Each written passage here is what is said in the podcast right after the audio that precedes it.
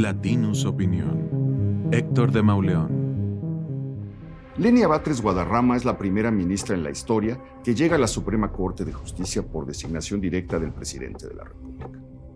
De los 11 integrantes de la Suprema Corte, cinco han sido propuestos durante el sexenio de Andrés Manuel López Obrador. El presidente ha dicho que de los cuatro últimos ministros que han sido nombrados, dos lo traicionaron, pues no se plegaron a sus deseos, no acataron sus órdenes, demostraron independencia y autonomía. Para reducir al máximo la posibilidad de que la nueva ministra fuera a seguir los pasos de los ministros apestados, decidió elegir por dedazo a una figura que ha actuado siempre como una subordinada. Batres fue su asesora cuando él ocupó la jefatura de gobierno y desempeñó diversos cargos en los años que duró su administración. Fue asesora también de Claudia Sheinbaum en Tlalpan, fue diputada y candidata a jefa delegacional, pero sobre todo ha sido siempre una militante fervorosa una eterna colaboradora de Andrés Manuel López Obrador, no solo porque fundó Morena y fue integrante de su Consejo Nacional, sino porque en otros tiempos fue parte de la llamada Resistencia Civil Pacífica y coordinó brigadas contra la reforma petrolera empujada por Felipe Calderón.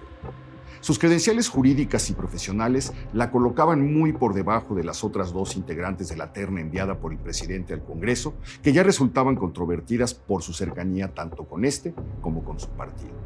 Pero López Obrador se decantó por ella como parte de su estrategia de control de los poderes de la Unión y de los órganos autónomos.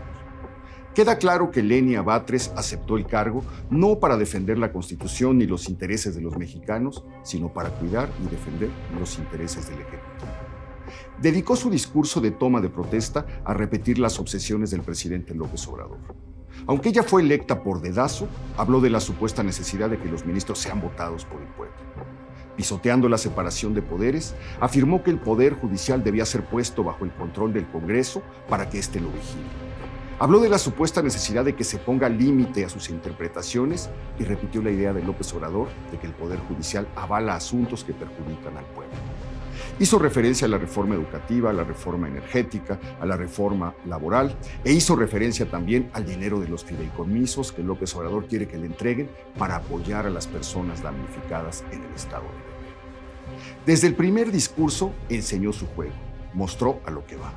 Ser parte de la estrategia de cooptación de las instituciones de la República, colaborar a la destrucción del Estado de Derecho en nombre del pueblo y de la democracia. Su cuenta en la red social X es absolutamente transparente.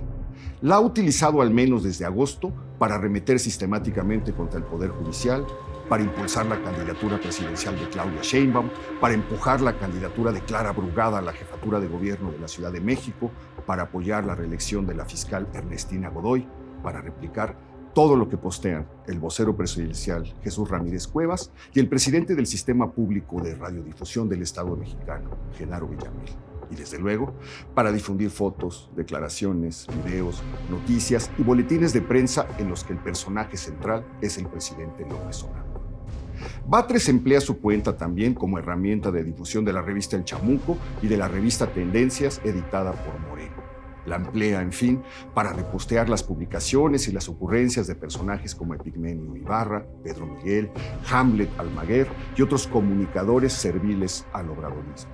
Y la ocupa desde luego para repostear la cuenta de su hermano, el jefe de gobierno interino, Martí Batres. Esa será por un periodo de 15 años la nueva ministra de la Suprema Corte. Una ministra más cercana al presidente que a la Constitución. Una ministra que llega con una falta de legitimidad de la que no existen precedentes una ministra que más que una ministra será una subordinada del presidente. Una ministra que garantiza obediencia y no la independencia ni la autonomía que exige la Constitución.